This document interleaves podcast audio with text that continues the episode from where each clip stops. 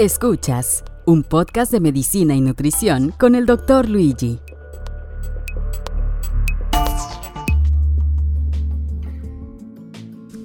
¿Qué tal, qué tal amigo oyente? Me da gusto que estés nuevamente aquí conmigo en este nuevo episodio de podcast, el cual quiero empezar una nueva temporada más, ya que por motivos de COVID-19 habíamos estado un poco ausentes de acuerdo al, al trabajo, después se vinieron otras cuestiones, otros nuevos proyectos, el cual ya, ya, ya andamos aquí queriendo retomar este canal de podcast.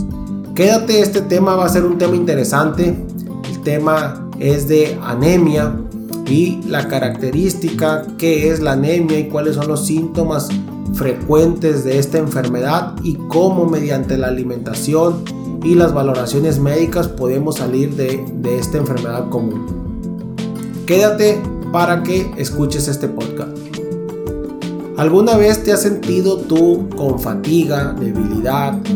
Miras que tu tono de piel o tu piel ha cambiado sientes un malestar en el pecho, el pecho incómodo, dificultad para respirar, el pecho apretado y dolores de cabeza son más esporádicos que antes y algo característico de la anemia es que tus manos y tus pies los sientas fríos.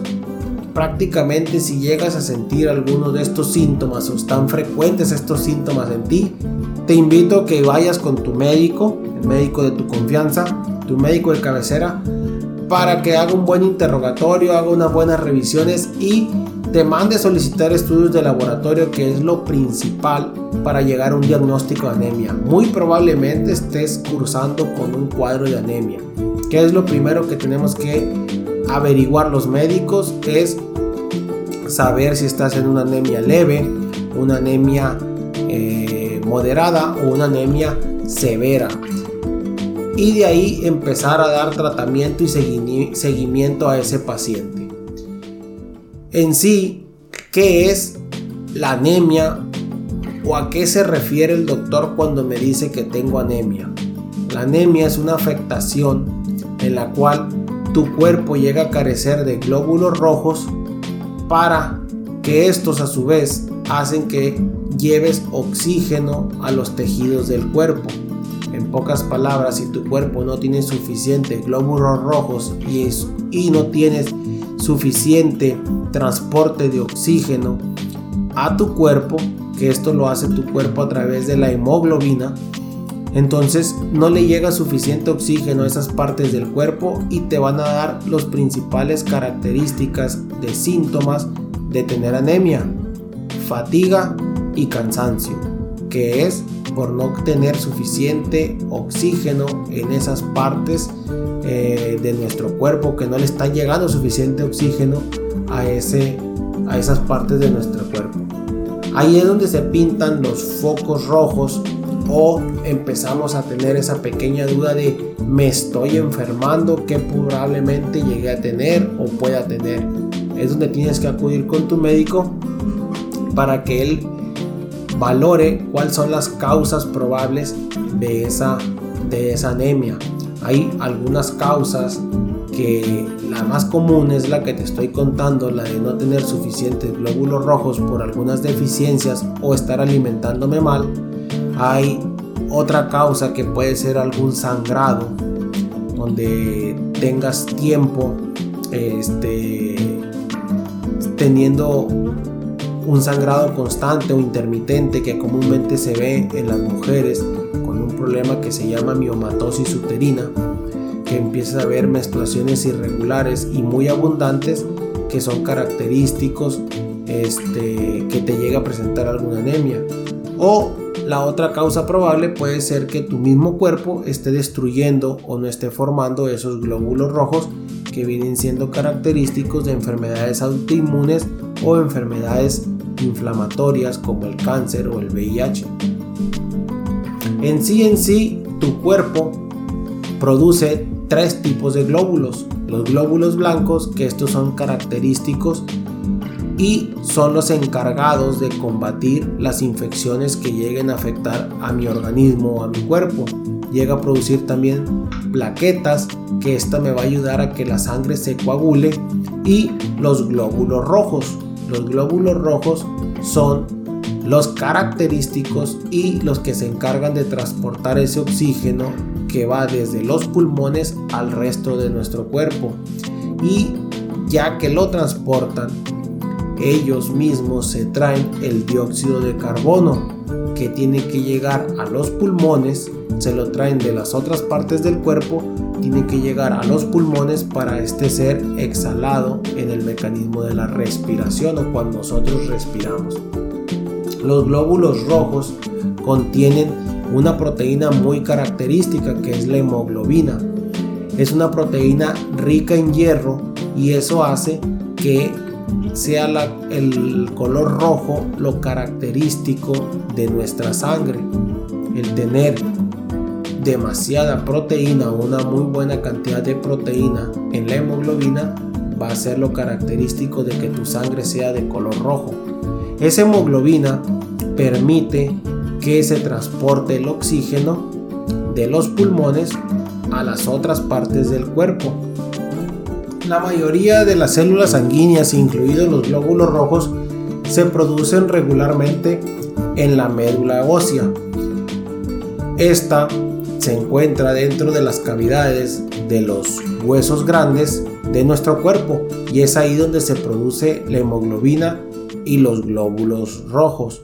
Para producirse esa hemoglobina y esos glóbulos rojos, el cuerpo necesita hierro y vitamina B12, al igual que folatos o ácido fólico y otros nutrientes, nutrientes que consumimos en los alimentos. Por consecuencia, si tú tienes una dieta donde no consumes esos tipos de alimentos de hierro que contengan de esos tipos de alimentos, perdón, que contengan hierro, vitaminas, no te gustan las frutas, no te gustan las verduras, entonces vas a tener una alimentación deficiente y tal vez tu cuerpo no esté produciendo esa hemoglobina y esos glóbulos rojos y estés cayendo en un cuadro de anemia. La causa de anemia más principal es la anemia por deficiencia de hierro. Esta anemia es la más común de todas y es la causa de que tengas una alimentación con una baja captación de hierro. El no tener ese hierro adecuado en nuestro organismo va a hacer que el cuerpo no pueda producir suficiente hemoglobina para los glóbulos rojos. sin la administración de suplementos de hierro, ese tipo de, anemias ocurren en muchas mujeres embarazadas. También es causada por pérdidas sanguíneas o la pérdida de sangre en las mujeres que tienen menstruaciones con irregulares que se les viene muy seguida su menstruación o menstruaciones con demasiada o abundante cantidad de sangre. Un problema, una, una enfermedad característica es la miomatosis uterina. Ese tipo de mujeres que llegan a presentar miomas van a presentar menstruaciones o pérdidas de sangre muy frecuentes y con muy abundante sangrado. Es importante eh, acudir con tu médico si llegas a presentar ese tipo de, de, sangrados muy característicos o abundantes en, en las menstruaciones. Otro tipo de anemia es la anemia por deficiencia de vitaminas. Al igual que la deficiencia de hierro, el no estar consumiendo alimentos ricos en vitaminas en características por los folatos o el ácido fólico va a hacer que caigas en una anemia por deficiencia de hierro. El cuerpo, además del hierro, ocupa el ácido fólico, los folatos y la vitamina B12 para producir suficientes glóbulos rojos que estén sanos en nuestro organismo. Si no los consumes en los alimentos, ese folato o, ese, o esas vitaminas, pues tu cuerpo no va a tener ese, es, esos suficientes glóbulos rojos y vas a caer en una anemia por deficiencias de vitaminas hay ciertos factores que nos ponen en un mayor riesgo de presentar cuadros de anemia. Por ejemplo, un trastorno intestinal eh, donde afecte la absorción de los nutrientes en, en el intestino delgado, como es la enfermedad de Crohn o una enfermedad celíaca, esa te pone en riesgo de cruzar con un cuadro de anemia. En pocas palabras, en estas enfermedades donde no se absorben los suficientes hierro, los suficientes vitaminas en la parte del intestino, donde la principal función es absorber esos nutrientes. Si tenemos estas enfermedades, no lo vamos a estar absorbiendo y nos va a poner mayormente en riesgo de caer en un cuadro de anemia. O tener una pérdida lenta y crónica de sangre por una úlcera eh, dentro de nuestro cuerpo puede agotar las reservas de hierro de nuestro cuerpo y llegar a presentar una anemia por deficiencia de hierro. Otro factor de riesgo es una menstruación excesiva. En ese tipo de mujeres donde cuestiones de menopausia, problemas por miomatosis uterina o problemas en sus alteraciones en los ciclos menstruales va a ser que caigan en una anemia por deficiencia de hierro por abundantes pérdidas en la menstruación. Este, el embarazo es otro factor de riesgo ya que hace que la embarazada al no tomar un multivitamínico enriquecido con ácido fólico, tener una buena alimentación y hierro, aumente el riesgo de desarrollar anemia. A las mujeres embarazadas en sus consultas ginecológicas periódicamente hay que solicitar biometría hemática para saber cómo están esos niveles de hemoglobina, de hematocrito y ver que no estén cayendo en un problema de anemia eh, fuerte, moderado, para evitar alguna complicación en el embarazo. Algún otro factor de riesgo que viene siendo una afectación crónica eh, viene siendo el padecer problemas de cáncer o un problema de, de VIH-Sida que entra dentro de los factores de riesgo de la, de la anemia. ¿Qué tengo que hacer o cómo puedo prevenir el no caer o, estar, o salir más pronto de la enfermedad de la anemia?